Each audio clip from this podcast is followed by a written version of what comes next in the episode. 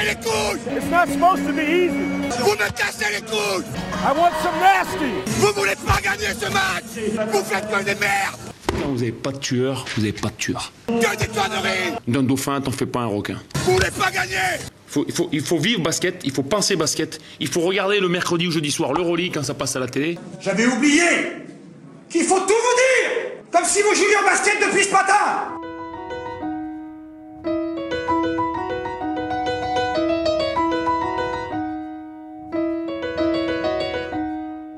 Pour marquer sa liberté, Dennis Rodman avait déclaré Si je veux porter une robe, je vais porter une robe. Faites comme Dennis. Si vous voulez écouter ce podcast, écoutez-le. Bienvenue dans Time Out Cabioche, les amis. Mais je ne suis pas tout seul. Aujourd'hui, j'ai l'honneur d'accueillir un membre de la NBA, dont le chemin, déjà parcouru, devrait en inspirer plus d'un. Maxime Lefebvre, tu es né le 9 mai 1987 à Mont-Saint-Martin, dans le département de la Meurthe-et-Moselle. Tu as donc 34 ans. Et à l'heure où certains jouent encore à cet âge, toi tu as déjà basculé de l'autre côté en faisant partie du staff des Minnesota Timberwolves en NBA donc. Spécialisé dans l'analyse vidéo et le développement individuel des joueurs, ton ascension est fulgurante. Et si tu fais aujourd'hui partie des pionniers, le chemin n'a pas été simple pour pouvoir côtoyer aujourd'hui les superstars mondiales. Tu vas nous raconter tout ça. Sous la tutelle de Chris Beard, ton mentor, rencontré il y a 10 ans, tu vas gravir les échelons pour passer de graduate assistant dans une petite université de deuxième division NCA au poste de coordinateur vidéo dans la Grande Ligue, sans oublier un passage au mythique Final Four NCA avec Texas Tech. Avec un horizon dégagé et de magnifiques perspectives devant toi, l'avenir s'annonce radieux et tu nous en diras un peu plus sur tes objectifs. Parfaitement bilingue et intégré aux USA, tu es marié et père d'une petite fille depuis quelques mois. En attendant que la famille s'agrandisse, tu as également pris position publiquement concernant le mouvement Black Lives Matter, étant résident de Minneapolis. Merci Max de contribuer à l'export du basket français au plus haut niveau, et merci d'avoir accepté l'invitation. Comment vas-tu Max?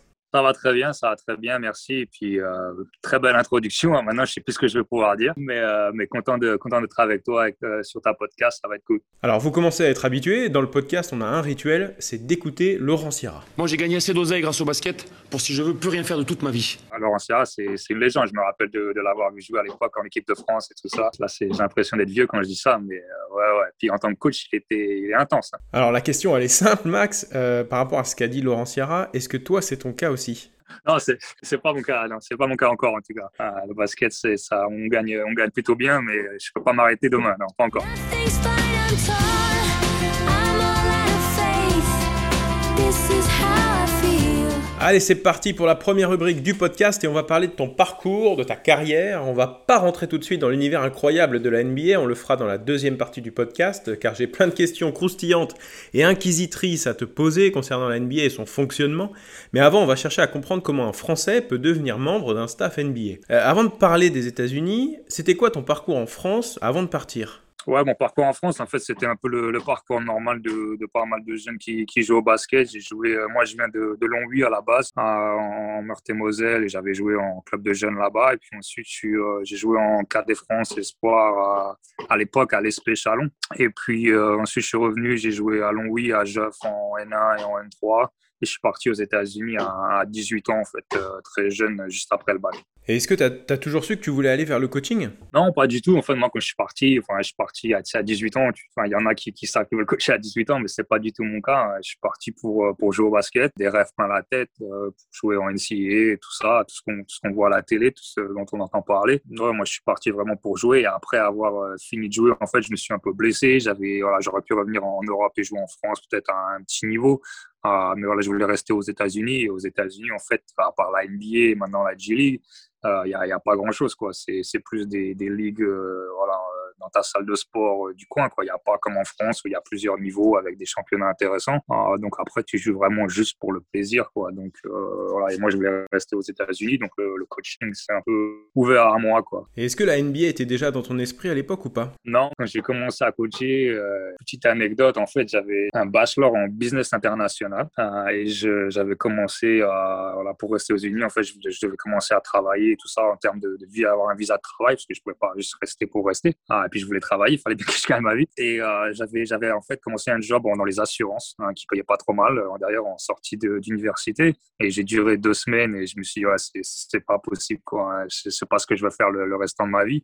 Et j'ai pris un job de, de coaching euh, dans une équipe AAU du coin que dont mon coach en université connaissait. Et voilà, à la place de, de gagner plutôt bien ma vie dans les assurances, j'ai gagné presque rien pour coacher deux équipes et puis travailler dans leur bureau tous les jours à essayer de monter programme. Quoi.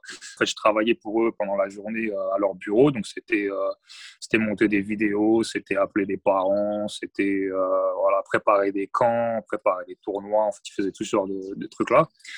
Et puis le, soir, j'avais une équipe ou deux à coacher. Puis je suis un peu vite monté là-dedans et ils ont commencé à me laisser un peu gérer d'autres coachs et euh, les, essayer de les développer aussi. Ah, c'est comme ça que j'ai commencé dans le coaching. Donc la NBA était vraiment loin de, loin de tout ça à ce moment-là. C'était vraiment essayer de, de rester dans le basket et puis de voir ce que je pouvais faire. Et alors, on a l'image des grosses fac US avec des staffs élargis et des installations dantesques, mais comment ça se passe dans des universités plus petites comme euh, Angelo State?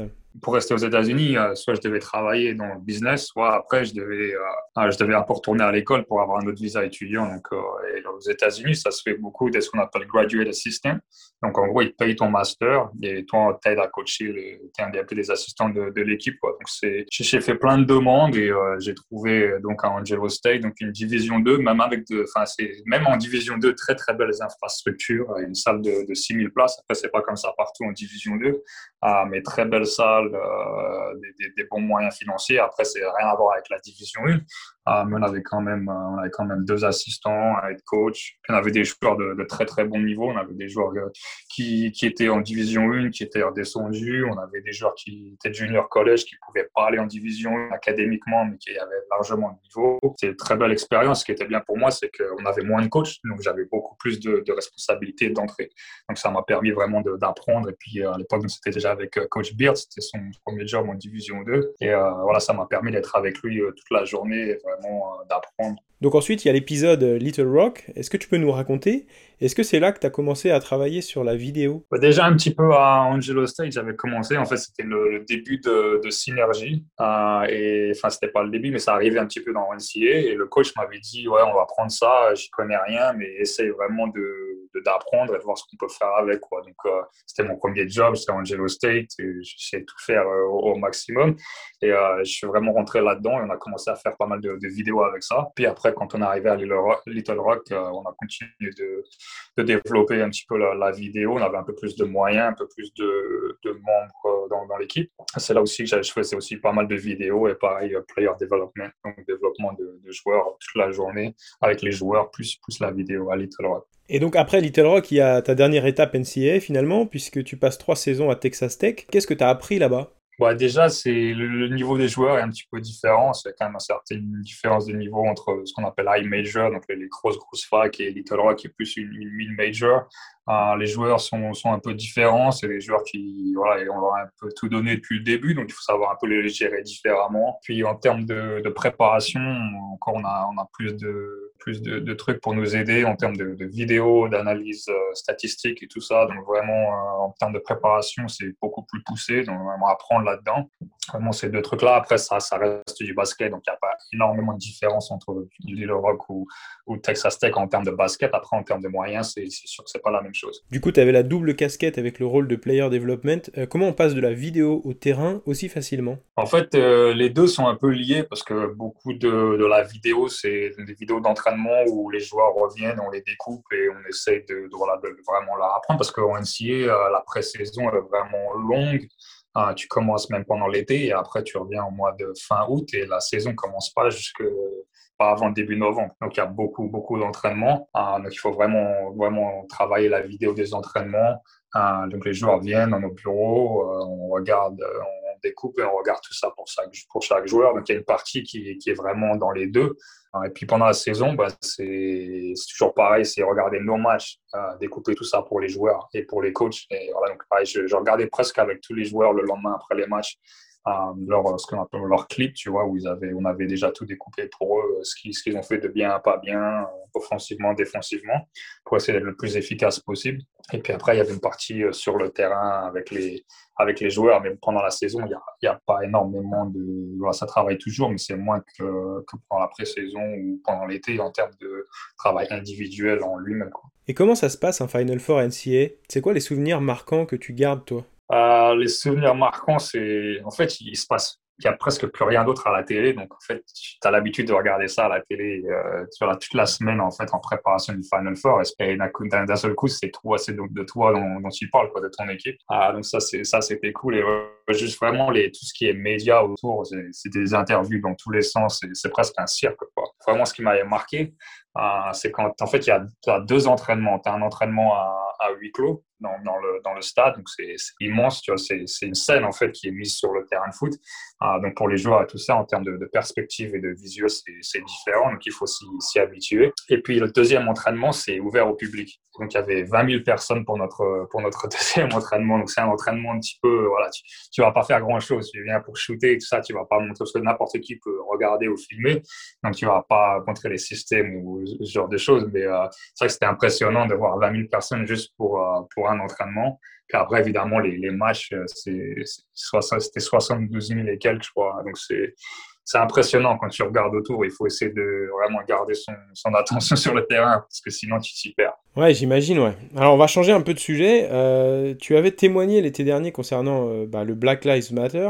Comment juges-tu la situation aux USA Et quelle était l'atmosphère à Minneapolis notamment? À l'époque, l'atmosphère super tendue, comme je pense qu'on l'a vu à la télé, avec euh, beaucoup de manifestations, des, confrontations avec la police. Même euh, moi, j'habite un petit peu, enfin juste à côté du, enfin en plein, pas en plein centre-ville, mais en sortie centre-ville, et euh, il y avait gaz lacrymogène, euh, la police en bas. Enfin, c'était, c'était un peu chaud partout. Et je crois que voilà, la situation, la situation d'elle-même, je pense que rien qu'avec le changement de présidence aux États-Unis, rien que ça, déjà, ça a un peu apaisé les esprits. Et ça a amélioré la situation juste, euh, juste parce qu'il y, a un nouveau président et je pense qu'il peut euh, faire les choses un petit peu différemment. Mais ça reste, il, reste beaucoup, beaucoup de, travail de ce côté-là. Je crois que les, États-Unis ont un vrai problème hein, de, racisme et de, peur un peu de l'autre. Euh, voilà, aux États-Unis, on vit beaucoup les uns à côté des autres, mais pas toujours ensemble en fait. Euh, donc euh, il y, a, il y a beaucoup de travail encore à faire. Je pense que ça va pas se faire d'un jour à l'au- à l'autre. Euh, et voilà, maintenant il faut essayer de, de changer tout ça. Ça, ça va prendre du temps, mais, euh, mais je pense qu'on va dans le bon sens. Allez, on garde tout ce qui concerne la NBA pour dans quelques instants. Mais Max, c'est l'heure du premier quiz. En voilà une drôle de question. Je te jure, c'est toi la plus belle. En voilà une drôle de question. Le principe est très simple, 10 questions, 2 propositions de réponse à chaque fois. Tu dois répondre du tac au tac en choisissant l'une des deux propositions. Tu as le droit à un seul joker. Let's go. NCAA ou NBA NBA, Joueur ou coach? Coach, LeBron ou Jordan? Jordan, Red Raiders ou Timberwolves? Red Raiders, Player Development ou Video Coordinator? Euh, Player Development, Burger ou pizza? Joker, Les potes ou le boulot? Le boulot. Chris Beard ou Ryan Saunders? J'ai qu'un Joker, c'est ça euh, Les deux. Analyse vidéo ou analyse statistique? Analyse vidéo. Et enfin, France ou États-Unis? Euh, États-Unis. Merci de ta franchise. C'était dur, hein, j'ai utilisé le Joker trop vite. Alors Max, dans ce podcast, le téléphone peut sonner à tout moment et on va répondre à la question d'une follower. Il s'agit euh, d'Alice, euh, qui a la particularité d'être la compagne d'un coordinateur vidéo français de WNBA, si vous voyez ce que je veux dire. Elle a une question pour toi, mais peut-être pas que pour toi, visiblement. On l'écoute. Bonjour, j'avais une question pour toi, Max. Euh, je sais que le staff NBA fait beaucoup de déplacements, alors je voulais savoir comment tu arrives à allier ta vie de famille et ta vie pro. Merci. C'est une très très bonne question déjà. Euh, c'est vrai que c'est pas facile. Il y a beaucoup de gens qui me demandent la différence entre la NCA et la NBA. Euh, et honnêtement, pour moi, la plus grosse différence, c'est c'est l'intensité des, des matchs et des déplacements. En fait, on est toujours dans un avion, euh, surtout cette saison avec 72 matchs en juste euh, en moins de temps que, d'habitude. On en a 82.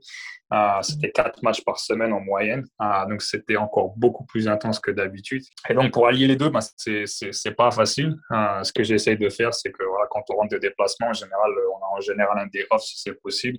donc, c'est passer le, plus de temps possible avec, avec ma famille quand on rentre. et puis, beaucoup de, de FaceTime quand on est en déplacement. Et puis après, voilà, la saison NBA, ça dure un certain temps, mais il y a pas mal de, temps off. Pendant le reste de, l'année, on, est là, on travaille, on prépare la Summer League et tout ça, mais on reste, on reste à Minneapolis, donc on reste où on travaille. Donc, on essaye de profiter pendant ce temps, pendant ce temps-là, pour, voilà, parce qu'on sait que pendant la saison, ça va être beaucoup plus compliqué. Merci pour euh, cette réponse, euh, Max. Et je rappelle que vous pouvez poser euh, vos questions à chaque podcast à notre invité sur la page Facebook ou Twitter Time Out Cabioche.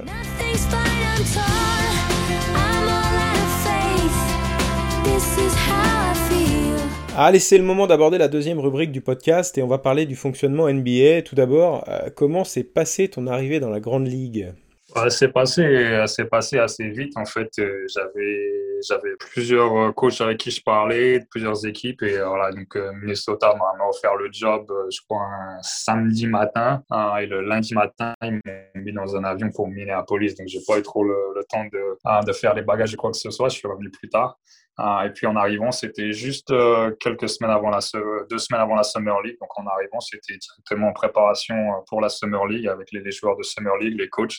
donc tu fais vraiment rentrer directement dans, dans le bain. Et qu'est-ce qui t'a le plus marqué lors des premiers moments avec l'équipe euh, quand tu compares à ce que tu avais vécu avant? Pendant la Summer League, vraiment, j'ai, enfin juste, j'essayais juste de, d'apprendre le plus vite possible. Mais à des moments, le, le moment où j'ai vraiment réalisé que je suis arrivé en NBA, c'était en pré-saison. on est allé à Golden State. Et donc en pré-saison, c'est plus cool en général. Tout ce qui est shoot-around, donc le, matin du match, c'est les deux équipes peuvent pas se voir, c'est des, horaires très stricts. Euh, et puis, euh, mais là en pré-saison, c'est un peu différent. Donc Golden State, j'étais juste avant nous et quand on est rentré sur le terrain, ils étaient toujours euh, quelques joueurs qui, restaient sur le côté. Et je me suis retrouvé juste à côté de, Steph Curry, Steve Kerr et, Draymond Green, vraiment à, un mètre, quoi, parce que étaient juste sur le bord du terrain. J'essayais de de brancher ce qu'on qu'on avait besoin. Et c'est là que je me suis rendu compte vraiment que, voilà, parce que les joueurs qu'on a, nous, euh, voilà, on travaille que tous les jours, donc c'est une chose. Ah, mais de voir, voilà, de voir des joueurs comme, euh, comme Steph Curry juste à côté, c'est là que je me suis dit, voilà, on, est, on est enfin arrivé en NBA. Welcome in the NBA, comme dirait euh, Michael Jordan. quel est ton rôle précis avec les Timberwolves? Je travaille toujours sur, sur les, les deux côtés, donc l'analyse vidéo, donc ça, ça comprend pas mal de choses. La, la première chose, c'est la, la, préparation en termes de, de scouting. Euh, donc, euh, voilà, découper tous les matchs de, de nos adversaires, euh, voilà, analyser leur système, voilà, ce, qui, ce qui marche le plus pour eux, voilà, préparer les, les, vidéos sur, sur les joueurs adverses, tout, tout, ce qui se fait en termes de, de scouting. Après, il y a une partie où c'est euh, codifier le match euh, en live, donc notre match à nous. Pareil, donc découper tout, toutes les actions et puis euh, avec pas mal d'informations sur, sur chaque possession. Et puis après, il y a une, une partie où c'est toujours après les entraînements, mais il y en a, il y en a beaucoup moins une fois que la saison commence. Surtout cette année, il y avait presque pas d'entraînement, donc il n'y a pas grand chose à faire sur, sur les entraînements. Et après, pas mal de projets avec chaque coach a besoin de, de certaines choses donc voilà, quand le head coach demande quelque chose, ça prend la priorité. Euh, mais voilà, ils vont toujours regarder certains trucs ou alors euh, amener des idées différentes, euh, des, systèmes pour après les, après les temps morts avec des, des, trucs européens. Voilà, est-ce que tu peux chercher quelque chose un peu de différent? Ça peut être pas mal de choses en termes de vidéos. Puis après, il y a la partie player development, donc sur le terrain avec les, avec les joueurs, soit gérer des, des entraînements individuels ou de, petits groupes, ou soit aider avec d'autres coachs à, gérer ces, ces, entraînements. Vraiment deux parties qui sont tous les deux intéressants. Et tu parlais de codage en live euh, pendant les matchs. Est-ce que ça, c'est toi qui le fais ou pas? Ouais, ça, c'est moi qui le fais pour, euh, pour la, plupart des, la plupart des matchs. D'accord. Alors, comment est organisé un staff de NBA et comment est-ce que vous travaillez les uns avec les autres?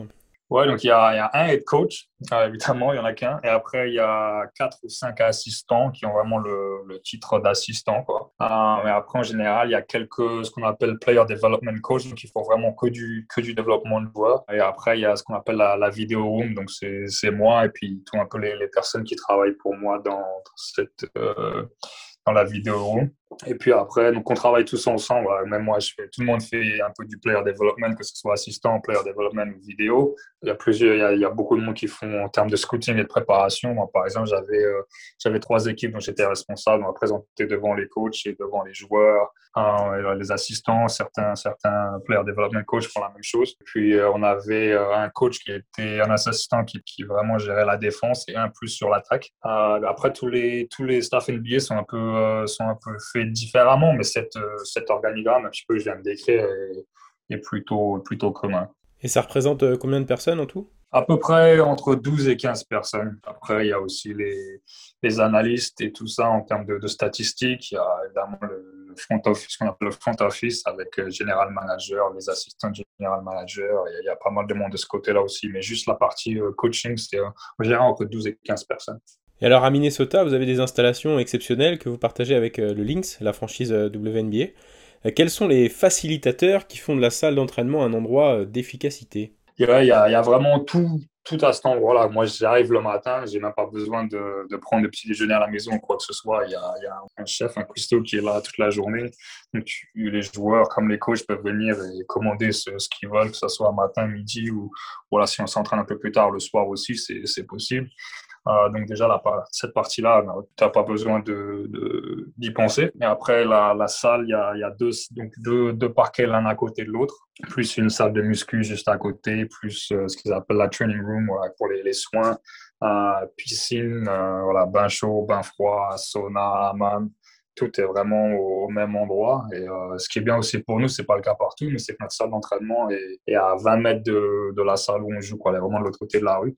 Euh, donc c'est cool de tout est au même endroit quoi. Ouais, moi j'avais eu la chance d'y aller euh, il y a quelques années voir James quand il était assistant là-bas au Lynx. Et en fait, il y a même un cinéma dans la salle d'entraînement. Ouais, il y a, ils ont en fait c'était un ancien cinéma. Ils ont fait la salle d'entraînement dans un ancien cinéma. Ils ont gardé une des salles de cinéma. Voilà, on peut faire des trucs avec les joueurs, que ce soit la vidéo ou même euh, je juste regarder un film, puis euh, regarder un highlight ou peu importe euh, ce qu'on veut faire. Euh, il y a- ils ont gardé une salle de cinéma euh, vraiment complète. Ouais, donc on sait que la NBA c'est vraiment un business.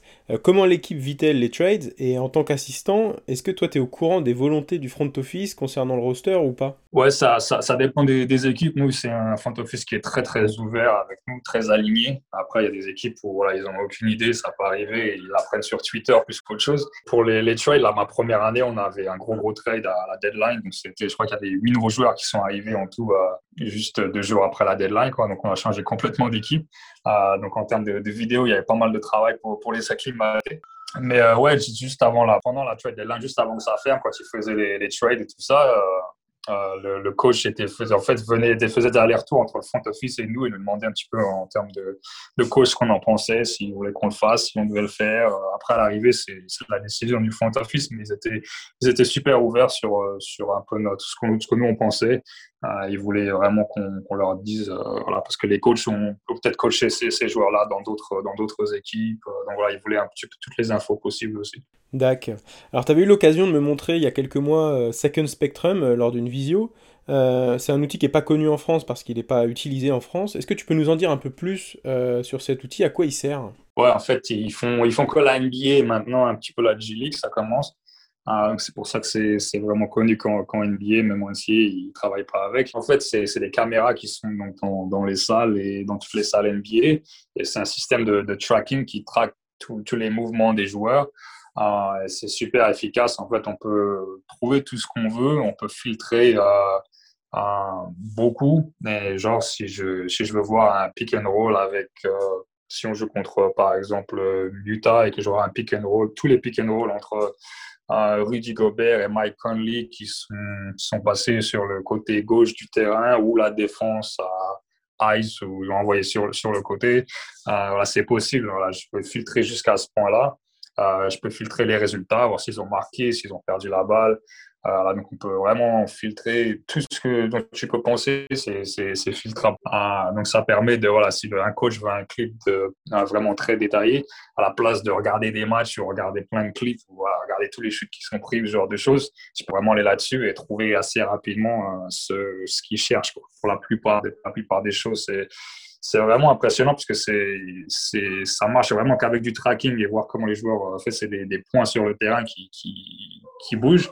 Euh, mais c'est très, ça, ça marche super bien, quoi. C'est, presque toujours vrai. Enfin, c'est, ah, donc c'est vraiment un outil très très bien et ce qui me fait gagner beaucoup de temps.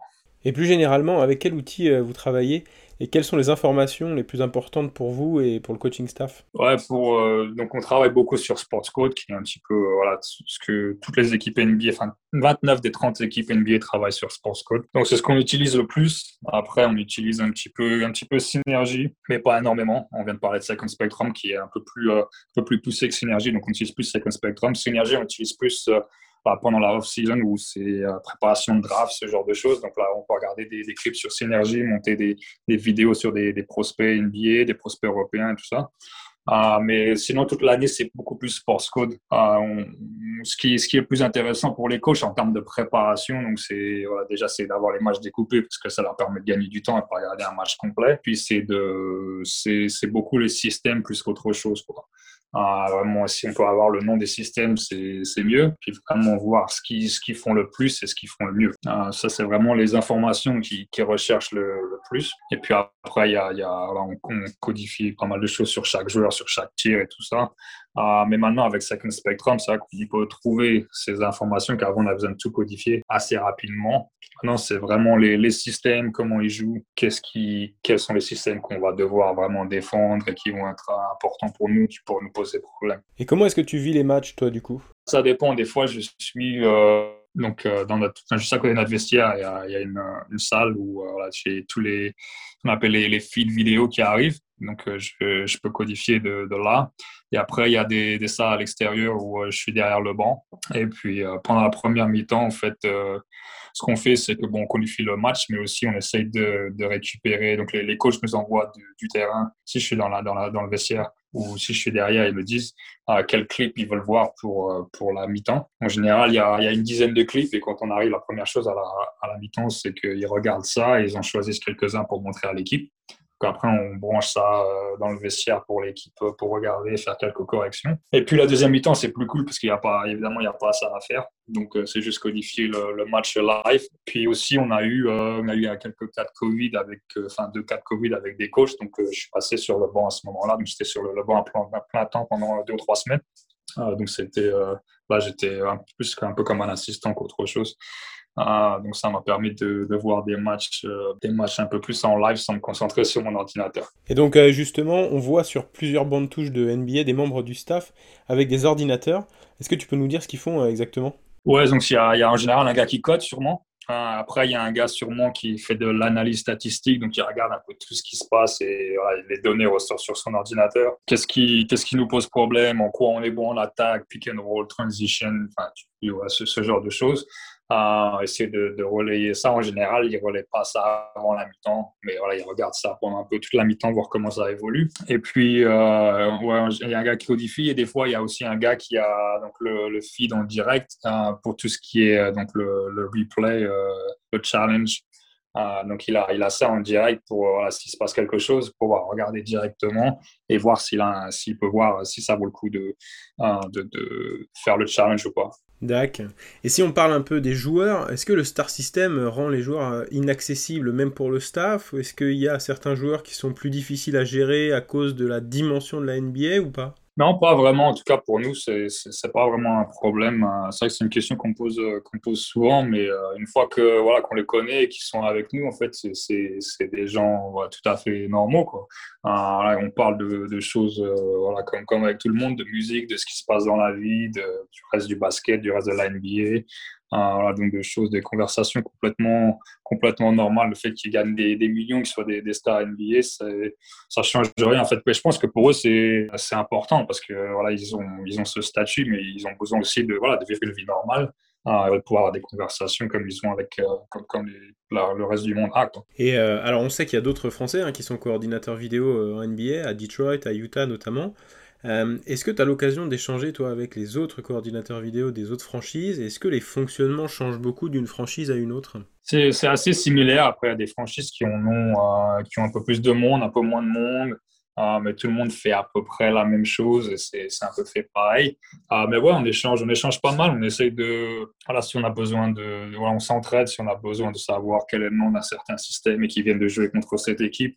En général, les équipes sont prêtes à échanger ce genre d'informations du moment que tu fais la même chose pour eux en contrepartie. Puis c'est, voilà, NBA, c'est c'est 30 équipes, donc c'est pas, ça reste un, petit monde en fait. Donc tout le monde commence à se connaître avant les matchs, tout le monde un peu parle parce que les, les joueurs arrivent trois, on arrive trois heures et demie avant le début du match. Donc euh, voilà, il faut, faut, trouver un peu des, trucs à faire hein, quand tous les joueurs s'échauffent un par un et tout ça. Euh, donc voilà, pas mal de monde, on passe pas, mal de temps à parler et essayer de, de, de, créer un réseau aussi pour pouvoir s'entraider et puis voilà pour, pour la suite de nos carrières. Et eh oui. Et quel est l'élément pour toi le plus important et le moins considéré euh, par le grand public à propos de la NBA c'est l'effet du l'effet du des voyages et de, la fatigue et euh, je crois que les, gens se rendent pas compte un petit peu de, de l'intensité de ce que les, les, joueurs doivent faire. Rien que pour un coach c'est ça peut être compliqué parce que voilà, on a pas mal de travail à faire après les matchs et tout ça. Mais voilà de, de jouer euh, un match donc un match NBA de, de deux heures et demie avec une grosse intensité prendre un avion à 11 heures du soir arriver à 2 heures 3 heures du matin essayer de se recoucher se lever le lendemain et jouer un autre match le lendemain euh, voilà, des fois, les gens se rendent pas compte un petit peu de euh, de l'intensité. Voilà, leur corps, voilà, le corps reste humain, même si euh, c'est des des joueurs de très haut niveau qui ont toutes les, les ressources possibles et inimaginables. Voilà, le corps le corps reste humain. et je crois que les gens des fois se se rendent pas compte de, de c'est compliqué. Ils pensent que ouais, c'est sûr que c'est des vols vols privés, c'est des très beaux hôtels et tout ça, mais à l'arrivée, ça ne fait que que certaines choses. Quoi. Il y a le corps prend un, prend un coup. Et eh oui. Et comment est-ce que tu vois ton avenir, toi? Ah, Moi, bah, c'est de, de, continuer à, à, progresser, de passer de, voilà, de, Je fais de moins en moins de, de vidéos, de plus en plus de, de player development. Donc la, la, prochaine étape serait de passer vraiment que sur du, du player development. C'est un petit peu euh, comme ça que ça se fait en, général en termes de progression. Et puis après, pouvoir essayer d'être assistant en NBA sur sur le banc à 100% et avoir un peu plus de, de responsabilité, ça serait, ça serait cool. Mais je prends les, les choses euh, au, jour le jour parce que voilà, c'est, on est là aujourd'hui et là, dire, voilà, c'est, un business comme tu en parlais tout à l'heure. Donc, euh, on peut un peu se faire virer du, du jour au lendemain. Euh, voilà, j'essaie de, d'apprécier et de, de, de, prendre, prendre mon pied tant que, tant que je suis là. J'espère y être pour longtemps. Mais je suis aussi conscient que voilà, ça peut s'arrêter à tout moment aussi. Et l'idée d'un retour en France, euh, est-ce que c'est possible? Est-ce que tu as été contacté par la FFBB, notamment auprès des équipes nationales, euh, par exemple? Euh, pas, pas, contacté. J'ai eu, enfin, eu quelques contacts avec la FFBB comme moi j'avais euh, fait, euh, parce que ça m'intéresserait beaucoup de, de travailler avec, avec les équipes nationales, que ce soit l'équipe masculine ou féminine ou même les, équipes de jeunes. Et voilà, pour l'instant, ça ça s'est pas fait. les discussions sont, sont toujours en cours. Moi, personnellement, c'est vrai que j'adorerais voilà, pouvoir faire ça. Mais il y a aussi beaucoup de, politique, comme beaucoup, voilà, comme, comme souvent avec, avec les fédérations, pas que, pas que la fédération de basket. Et, il y a aussi beaucoup de, coachs en France qui, sont très bons et aussi, euh, je sais qu'il y a une formation aussi analyse vidéo en France, il y a, beaucoup de choses qui se font. Euh, donc je pense qu'il y a aussi, pas mal de concurrence, mais ouais, personnellement c'est quelque chose qui, m'intéresserait beaucoup, que ce soit j'aimerais avec la France, mais sinon même avec, euh, d'autres pays si c'est possible. Euh, J'aime beaucoup le basket FIBA et c'est vrai que faire ça pendant l'été ça serait, ça serait cool. Ladies and gentlemen. Votre podcast Time Out Cabioche avec bonchicboncoeur.fr, le site de seconde main solidaire. C'est l'heure de désigner le gagnant du jeu. Je vous avais posé la question suivante. Avec quelle université Max est-il allé au Final Four NCAA Alors vous avez été plusieurs à trouver la bonne réponse. Il s'agissait de Texas Tech, évidemment. On fait tourner la Lucky Wheel. C'est parti.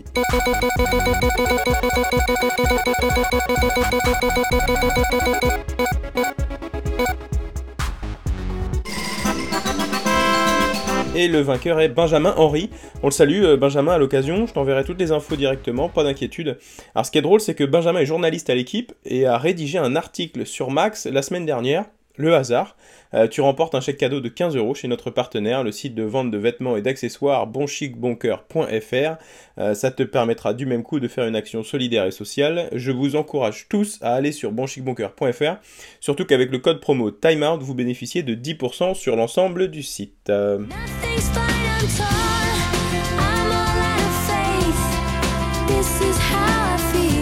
Allez, on enchaîne Max et on va se plonger dans cette troisième rubrique vraiment en détail dans ce qui fait ton quotidien, à savoir euh, l'analyse vidéo.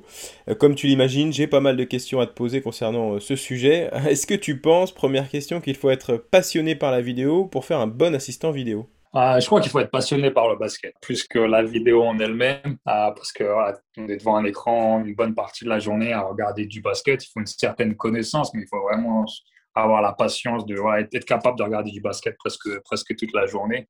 Ah, donc, si on n'est pas passionné de basket, euh, c'est compliqué.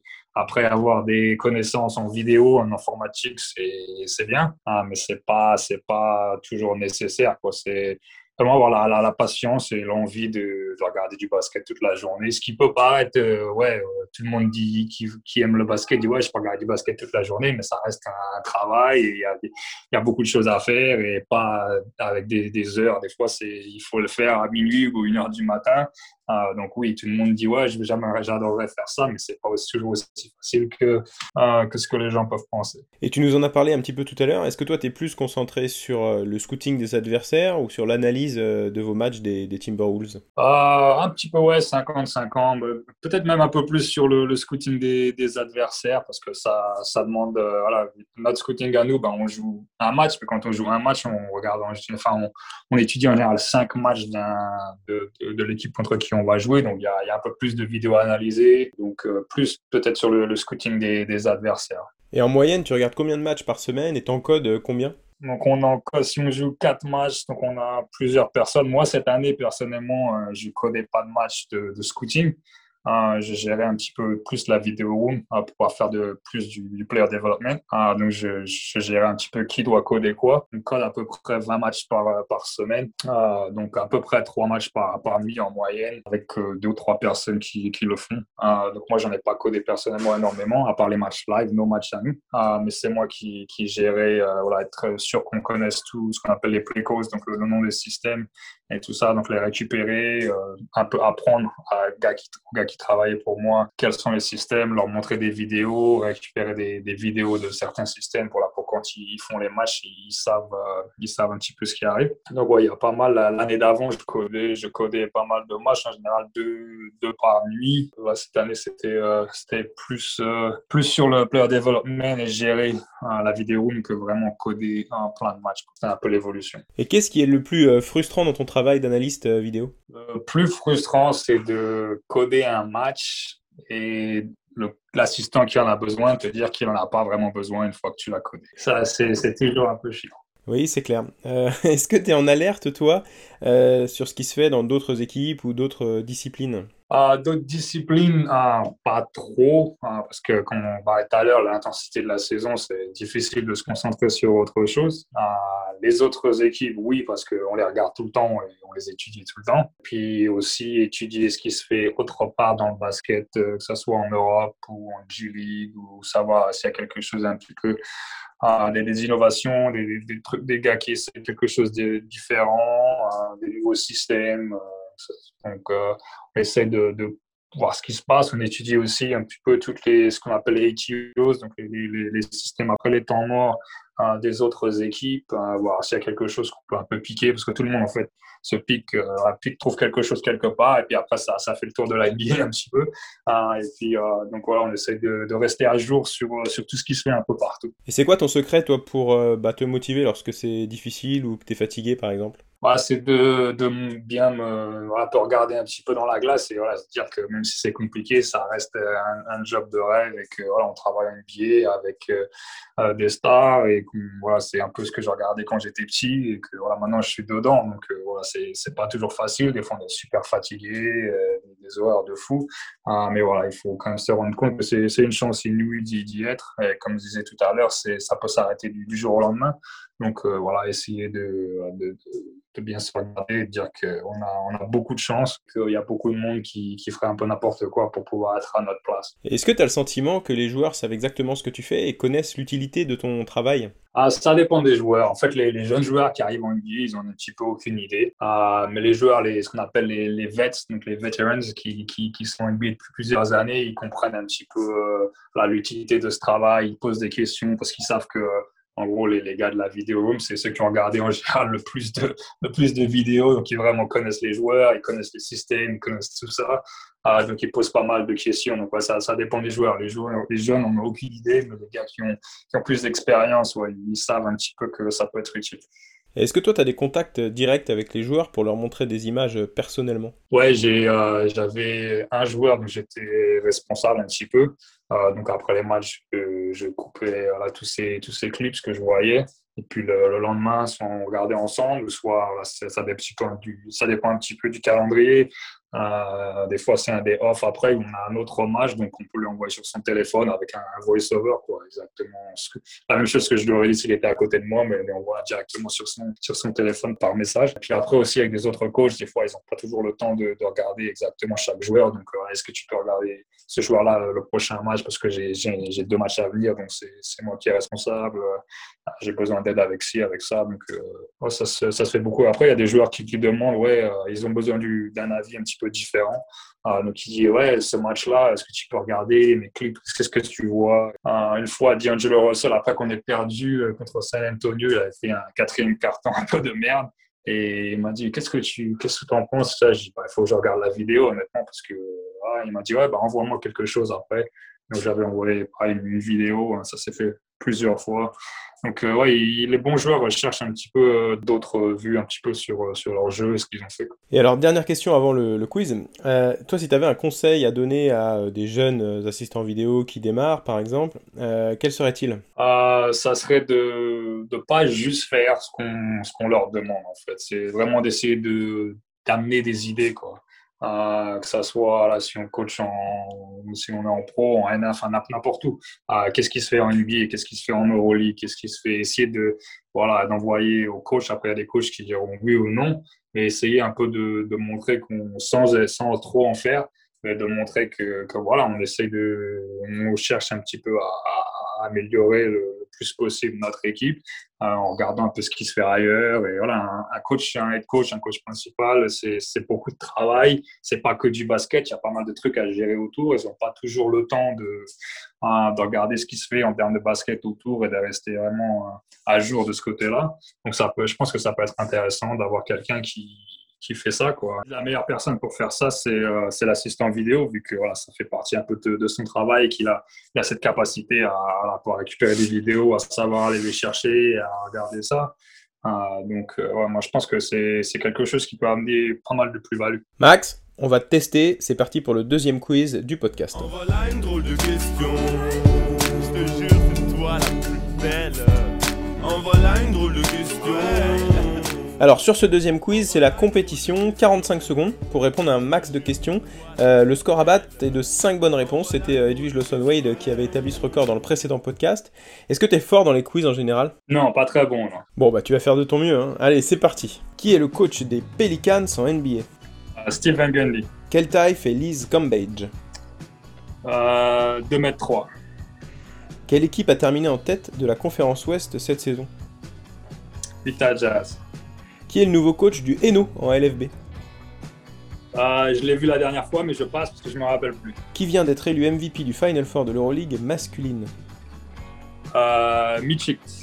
Combien de titres de championne de France possède Céline Dumerc? 4.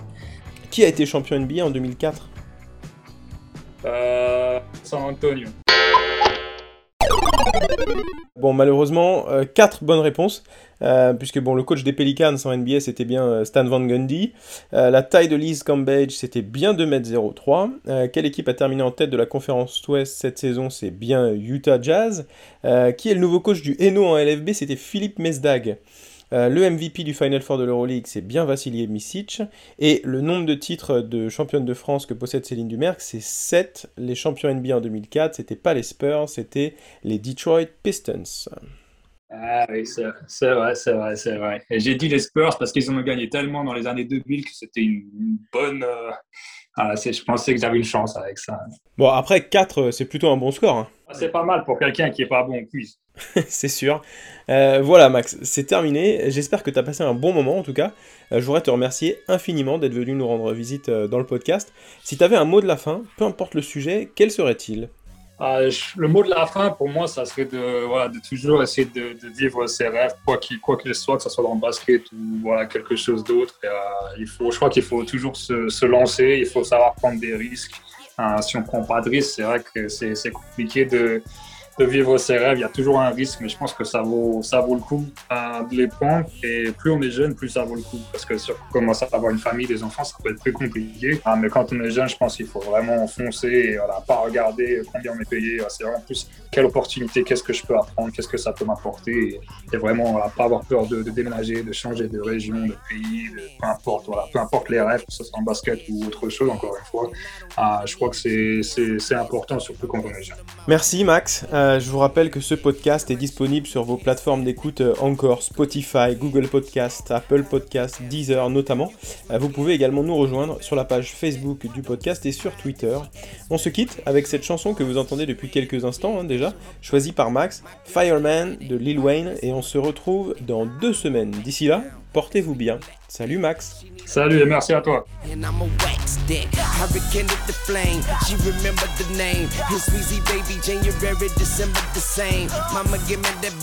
Mama, give me that good. Cause I'm the fireman. You hear the fire truck.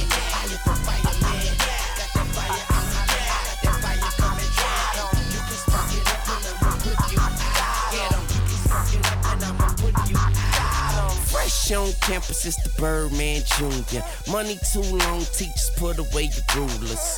Fraud tune, not a cartoon. No shirt, tattoos, and some wall wounds. Sexy. I'm hot, but the car cool. She, that's a carpool. Been in that water since a youngin', you just shark food. Quick draw McGraw, I went to art school. Yeah, the lights is bright, but I got a sharp fuse. Don't snooze, been handling the game so long, my thumbs bruised. Your new girlfriend is old news. You ain't got enough green and she's so blue. Yeah, cash money breakfast where dreams come true. Everything is easy, baby. Leave it up to easy, baby. Put it in a pot, let it steam, let it brew. Now watch it melt, don't burn yourself, cuz.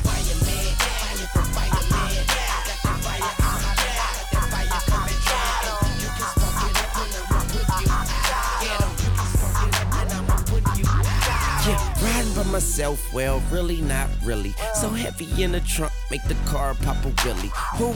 We see baby, you call me young baby. My money 360, you only 180. Half of the game too lazy, still sleeping on me, but I'm about to wake 'em. Yep, I'm about to take 'em to New Orleans and bake 'em. Yeah, it's hot down here, take a walk with Satan. Yeah, come on, mama, let the Carter make ya like a fruit salad, strawberry grape, yeah. They ball when they can, and I'm balling by nature. Addicted to the game like Jordan and Peyton. Y'all in the racing, me, I'm at the finish line. Been running for too long, it's time to give me mine. Straight down your chimney in your living room is I. Wheezy, allergic to wintertime.